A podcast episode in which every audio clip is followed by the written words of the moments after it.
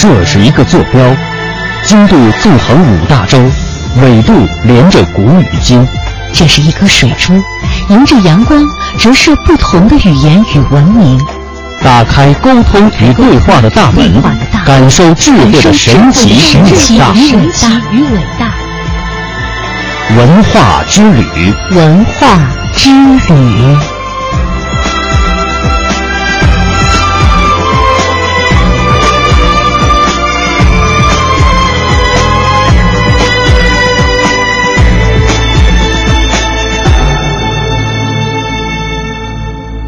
好的，欢迎各位听众朋友继续收听中央人民广播电台香港之声数码广播三十二台的文化之旅。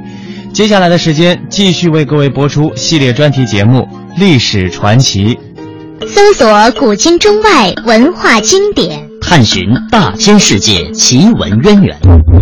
这里有你所不知的文化背景，这里有你想感知的奇葩文化。奇葩文化之旅，文化文化。故事会，故事会。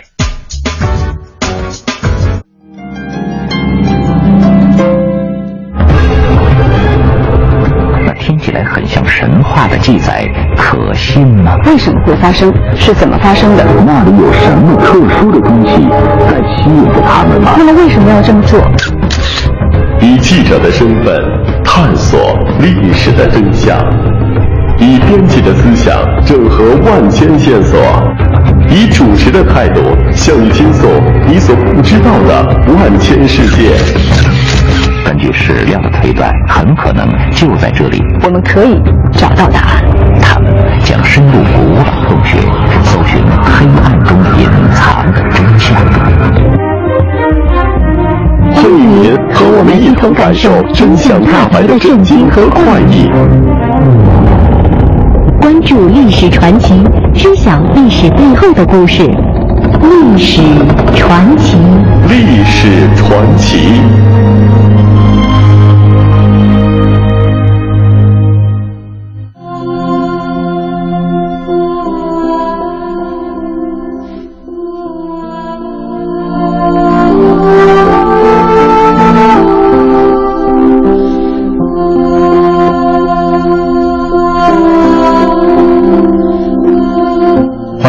今天的历史传奇。大家好，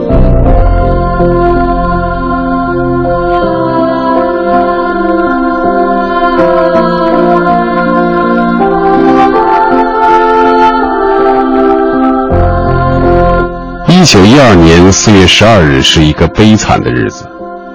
这一天，英国豪华客轮泰坦尼克号在驶往北美洲的处女航行中不幸沉没。这次沉船事件，它真的是因为意外而与冰山碰撞导致沉没的吗？一切都仅仅是意外那么简单吗？本期历史传奇为您讲述意外中的意外——泰坦尼克号沉没之谜。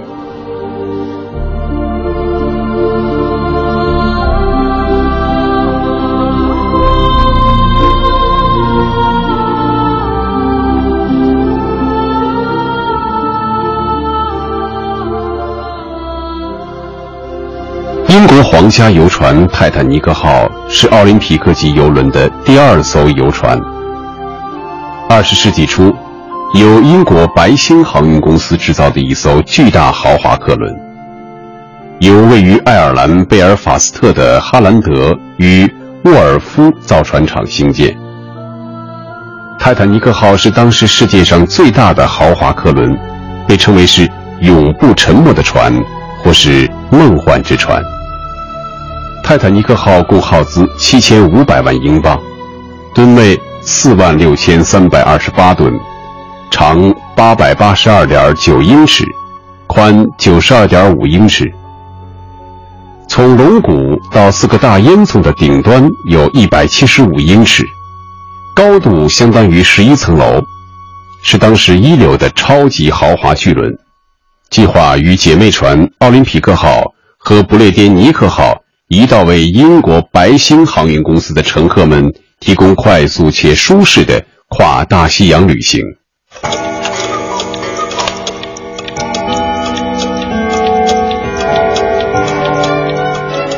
一九零九年三月三十一日泰坦尼克号开始建造于北爱尔兰的最大城市贝尔法斯特的哈南德沃尔夫造船厂。船体在一九一一年五月三十一日下水全部工程在第二年的三月三十一日完成。泰坦尼克号由哈兰德与沃尔夫造船厂厂长威廉·皮列里、总设计师托马斯·安德鲁斯以及总经理亚历山大·卡利斯勒设计。白星航运公司常务董事布鲁斯·伊斯梅在设计过程当中提供了很多意见。泰坦尼克号的建造资金来自摩根和他的国际商业海运公司，在当时是最大最有声望的载人游船。泰坦尼克号全长约二百六十九点零六米，宽二十八点一九米，吃水线到甲板的高度是十八点三米，注册吨位四万六千三百二十八吨，海水量达到了规模空前的六万六千吨。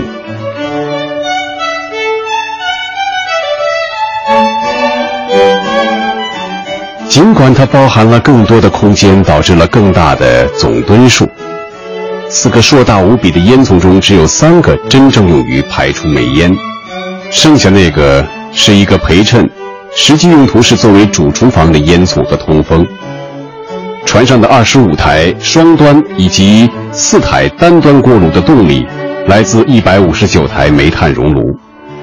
强大的动力使泰坦尼克号的最大速度达到二十三节。动力系统有三套主机，其中两套为四气缸往复式蒸汽机，一套蒸汽轮机，主机功率达到五万一千马力。船上有八百九十一名船员，可以运载两千二百名以上乘客。但是白星公司的兴趣不在追求速度这方面，在当时，泰坦尼克号的奢华和精致堪称空前。船上配有室内游泳池、健身房、土耳其浴室、图书馆、升降机和一个壁球室。头等舱的公共休息室由精细的木质镶板装饰，配有高级家具以及其他各种高级装饰，并竭尽全力提供了以前从未见过的服务水平。阳光充裕的巴黎咖啡馆为头等舱乘客提供各种高级点心。泰坦尼克号的二等舱甚至是三等舱的居住环境和休息室都同样高档，甚至可以和当时许多客轮的头等舱相比。三台电梯专门为头等舱乘客服务，作为革新，二等舱乘客也有一台电梯使用。泰坦尼克号的面包师比克斯回忆说：“再也不会有像他那样的船了。我曾经在奥林匹克号、庄严号、伊莎白王后号。”通通都工作过，他们都比不上泰坦尼克号。不错，就像奥林匹克号一样，不过豪华的多。比方大餐厅，奥林匹克号甚至连地毯都没有，泰坦尼克号的地毯则厚得可以没过膝盖。然后就是家具，重的你都抬不动，还有那些护墙板，他们可以建造一艘更大更快的船。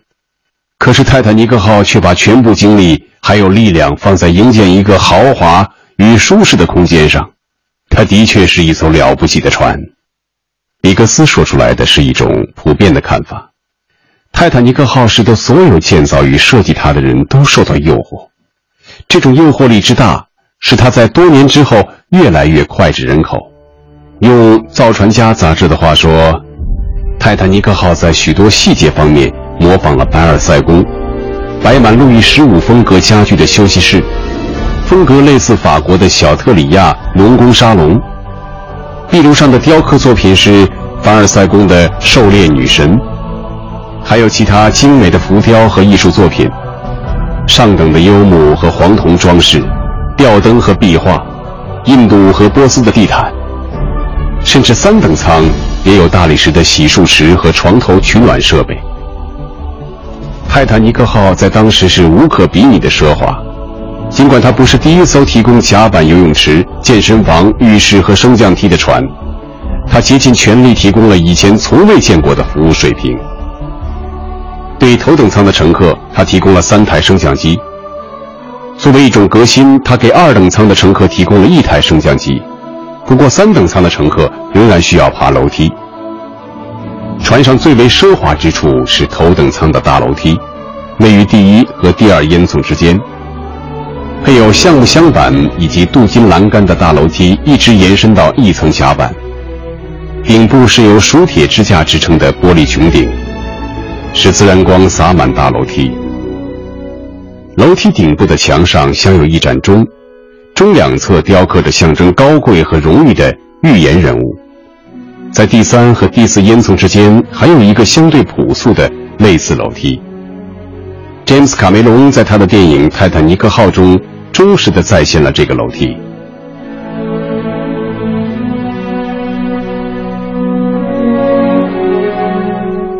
奥林匹克号和泰坦尼克号尽管是姐妹船，但是一些细节部位并不一样。在经过奥林匹克号首航的观察发现。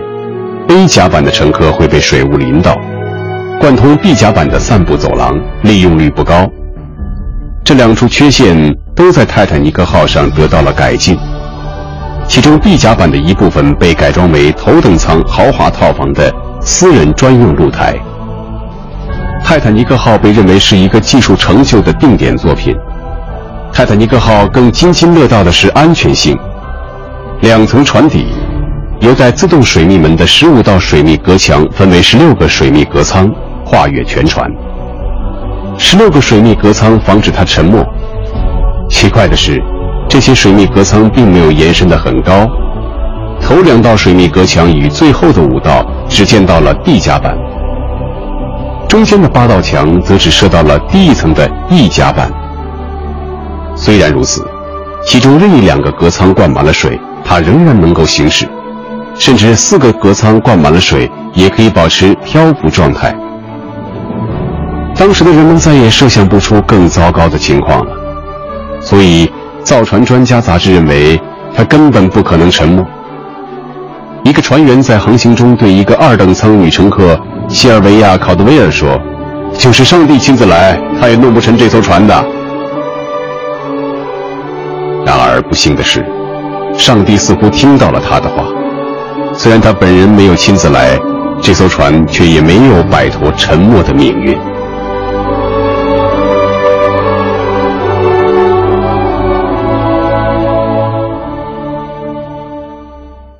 一九八五年，人们在纽芬兰附近海域发现了沉没的泰坦尼克号残骸。紧接着，探索者们利用各种先进技术，甚至潜入冰冷黑暗的深海，企图揭示。泰坦尼克号沉没的原因。然而，潜入水中的人只能看到泰坦尼克号的外观，却无法探查由于冰山撞击造成的创伤，因为轮船的裂缝已被厚厚的泥沙深深地掩埋起来了。这个状况，一直到1996年才得以改变。这一年8月，一直由几个国家潜水专家、造船专家及海洋学家组成的。国际考察队深入实地进行了探测，不探则已，一探惊人。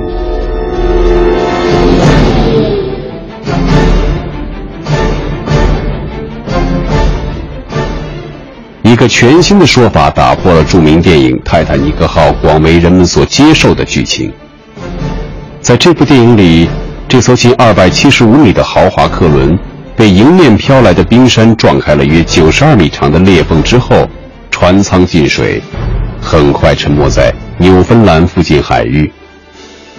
然而，这次探测的结果表明，泰坦尼克号并不是被迎面飘来的大冰山撞开一个大裂口而沉没的。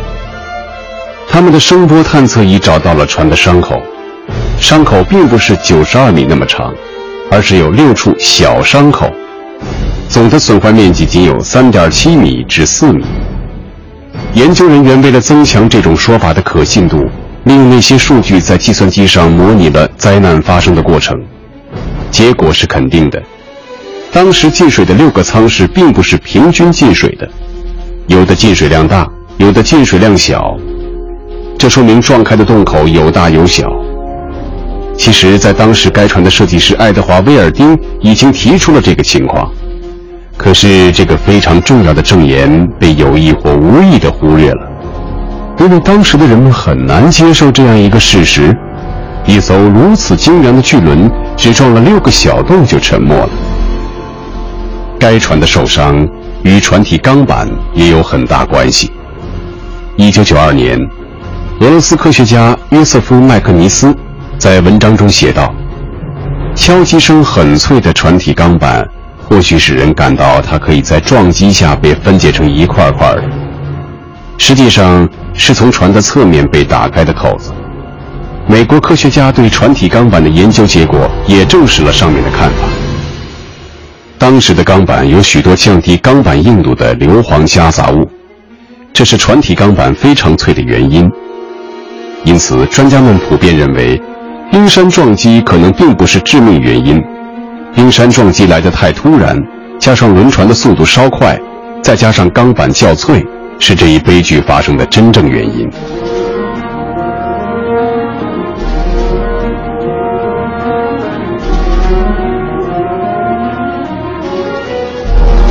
一切听上去都是那么有理有据，然而和所有未明真相的事件一样，泰坦尼克号之谜也远远未曾结束。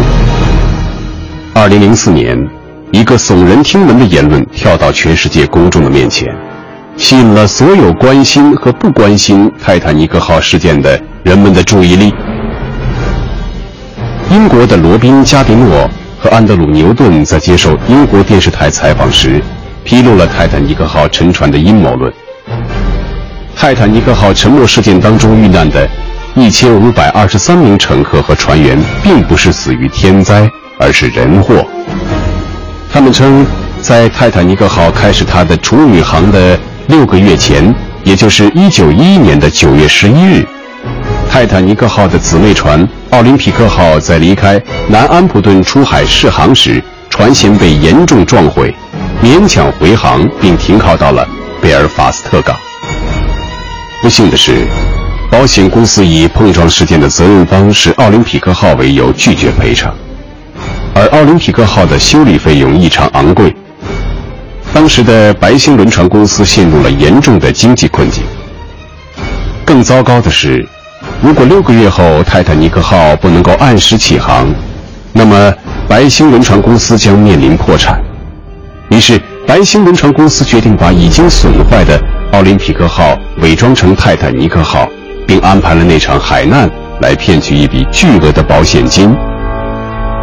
原先，白星轮船公司安排了一艘加利福尼亚号停靠在大西洋的冰山出没处，准备在事故发生时及时救上泰坦尼克号上的所有人。导致灾难成为事实的最关键之处是。加利福尼亚号竟然搞错了泰坦尼克号的位置和求救信号，没有及时赶到沉船地点进行抢救。加迪诺·牛顿和其他阴谋论者都认为，白星轮船公司的主人——美国超级富翁 J.P. 摩根是这起保险诈骗阴谋的幕后策划者。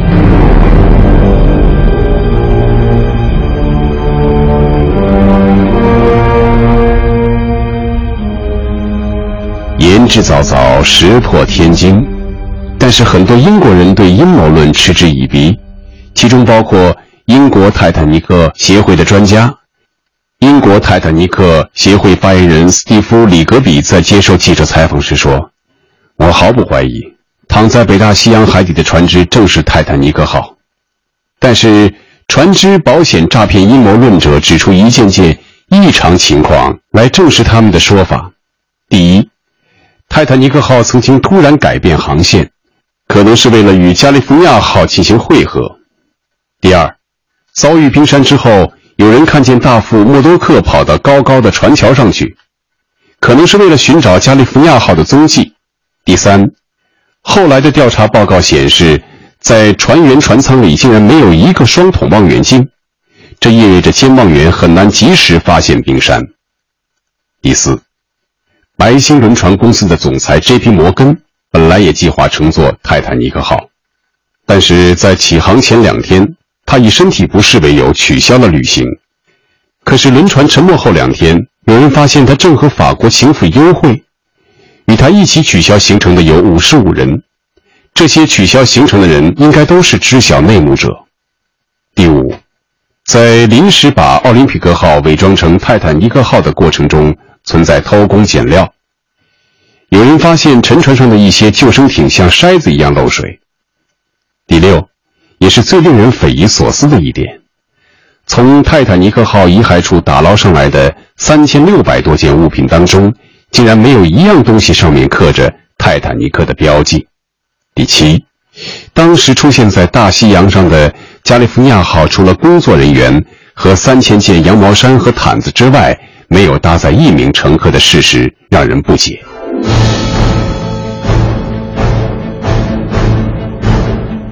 对于沉船的原因，依然是众说纷纭。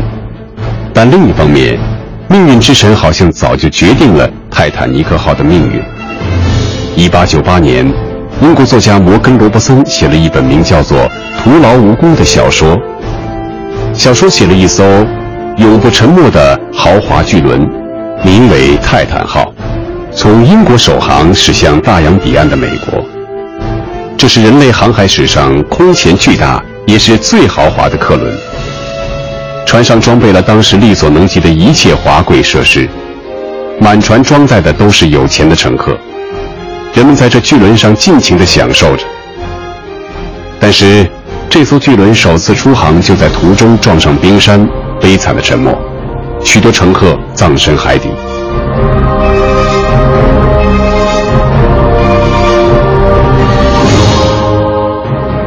谁也没有料到，这本小说中写的故事，竟成了十四年后不幸的现实。